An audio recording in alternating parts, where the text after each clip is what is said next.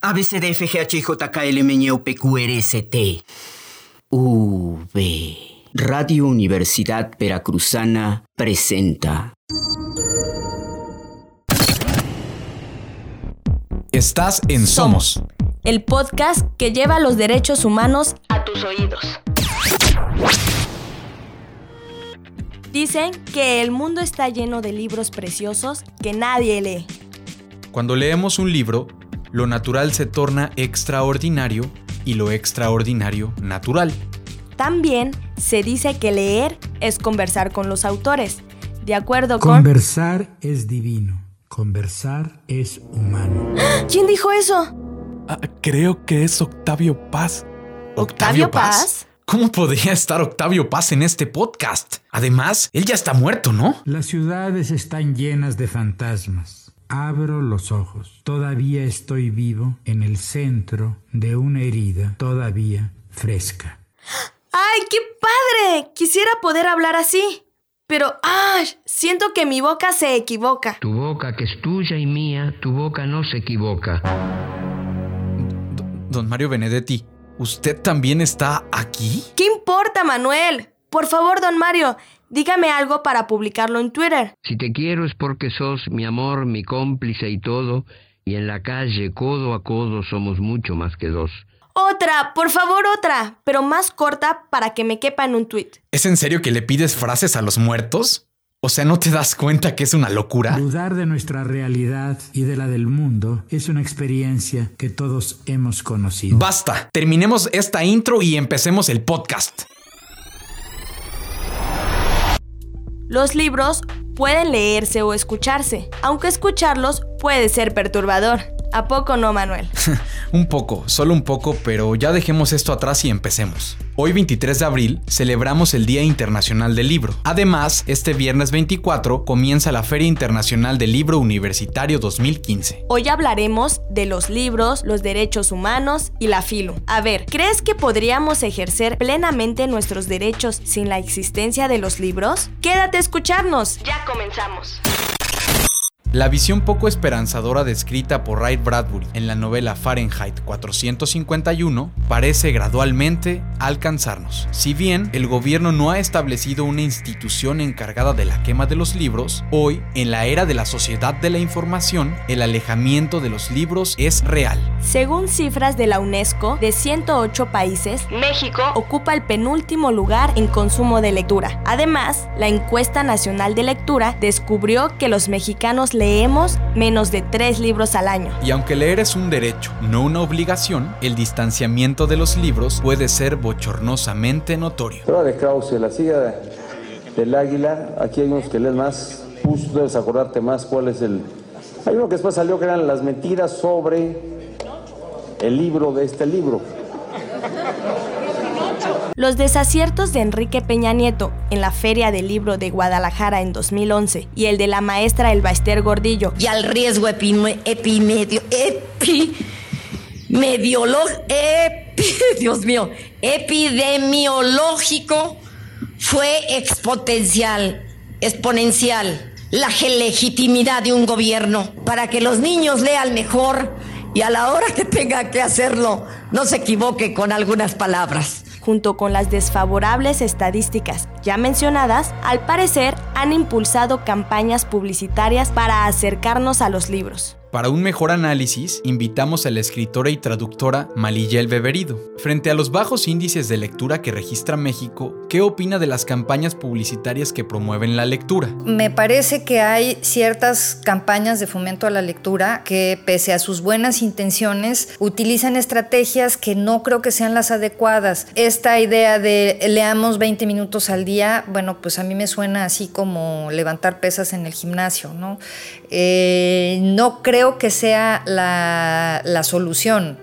Como decía, igual por diversas circunstancias uno quizá eh, pase semanas sin, sin leer un libro, incluso sin tener ganas de leer un libro, y vamos a satanizar al no lector porque dejó su, su, rutina, pues me parece totalmente inadecuado. Habrá semanas en donde un libro te atrapa y entonces te lo quieres beber de un tirón y le vas a dedicar no 20 minutos al día, sino a lo mejor 20 horas y nada más paras para comer. Eso, este, eso también es posible. Entonces yo creo que las campañas deberían enfocarse realmente en el disfrute de la de la lectura y en el hecho de que es una opción, no es, no es tu obligación, es tu opción. Ejerce tu derecho cuando quieras. Considerando el alejamiento de los libros y el abandono de nuestros derechos como lectores, y tal vez abusando un poco de nuestra imaginación, ¿podríamos imaginar un mundo sin libros? Malilla el beberido.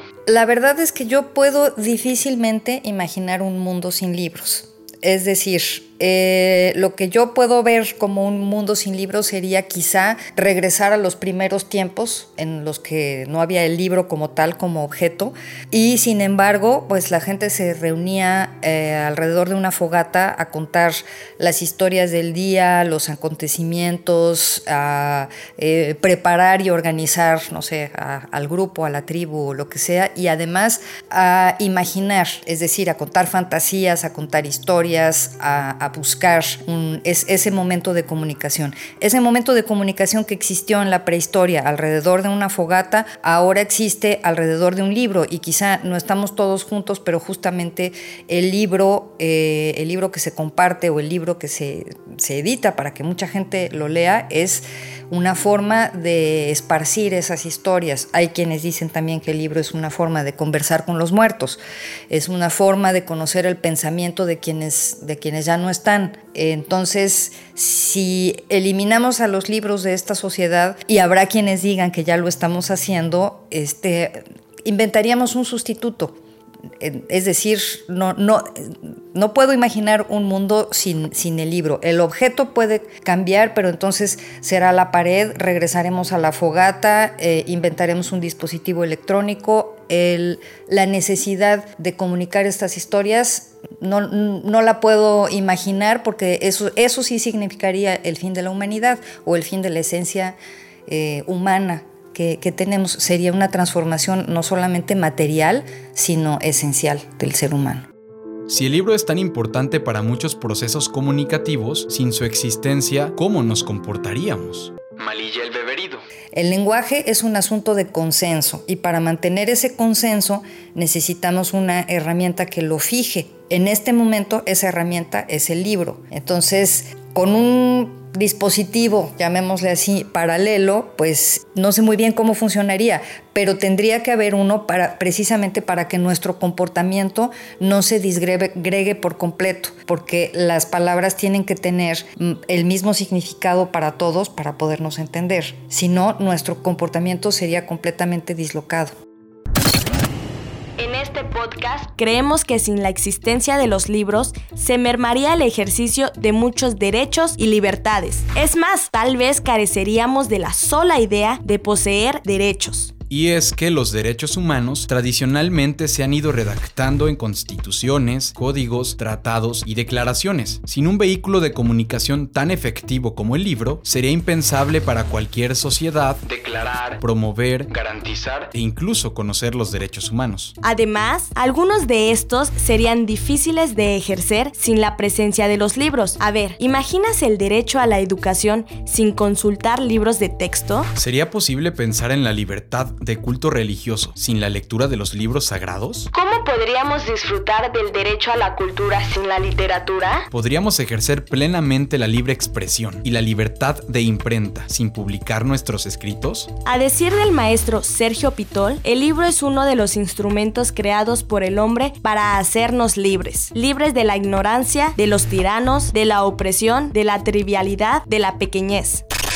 Afortunadamente, existen distintas actividades que promueven el libro y la lectura. Es el caso de la Feria Internacional del Libro Universitario, FILU, misma que será inaugurada el día viernes 24 de abril. Para conocer un poco más de la edición 2015 de la feria, hablará Magali Velasco Vargas, coordinadora general de la FILU. ¿Cuál es el objetivo de esta edición de la FILU? Creo que el objetivo principal de la feria es eh, crear un espacio eh, dentro de, nuestra, de nuestra ciudad donde pueda confluir, digamos, toda la, el andamiaje y la industria de, la, de, los libros, ¿no? O sea, en una feria conviven eh, expositores, libreros, editores, Em, correctores de libros, tipógrafos, autores, sus lectores, o sea, es digamos que toda la, familia y las partes que constituyen la industria del libro y la cultura del libro lo podemos encontrar en una feria. Una característica de la feria son las temáticas que aborda. Cuéntenos, ¿cuál será la de este año? En esta ocasión la temática es Patrimonios Universales, Cultura y Naturaleza, que es es el tema de, también del foro académico que año con año se realiza en el marco de la feria.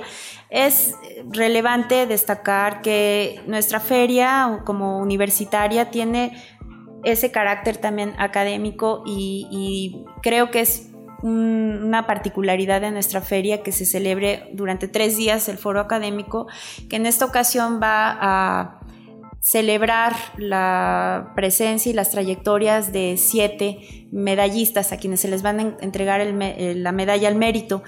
En una comparativa con otras ferias nacionales e internacionales, ¿en qué lugar se encuentra la FILU? Magali Velasco Vargas. La FILU está eh, encabezando las ferias del sureste, sería eh, como la más eh, importante por, su, por, su, por la cantidad de, casas editoriales que logra eh, reunir, por la cantidad de stands a nivel de sureste.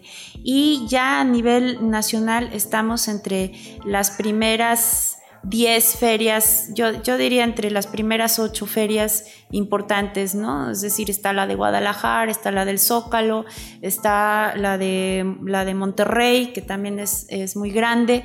Y pues, sí, entre las primeras 5, ahí también podríamos eh, localizar a la Universidad Veracruzana. ¿Qué novedad tendrá la edición 2015? Bueno, además de la sede, que esto ya nos permitió ganar más de mil metros y que hará que los visitantes tengan un, puedan transitar de manera más ordenada y más eh, cómoda de la feria.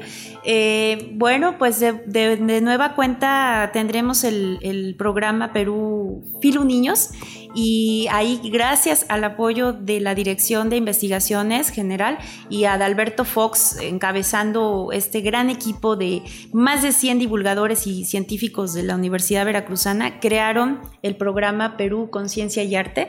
Entonces, este sí es una novedad porque eh, hicieron una serie de talleres y de actividades dirigidas a la infancia, pero con la temática de la cultura y el acercamiento eh, a la cultura peruana.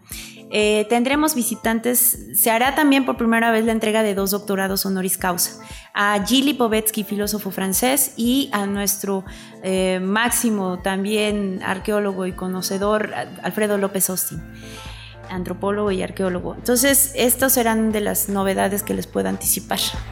Finalmente, díganos por qué no podemos perdernos esta edición de la FILU. Es una fiesta, es una gran fiesta que se hace eh, más allá de lo que se le invierte.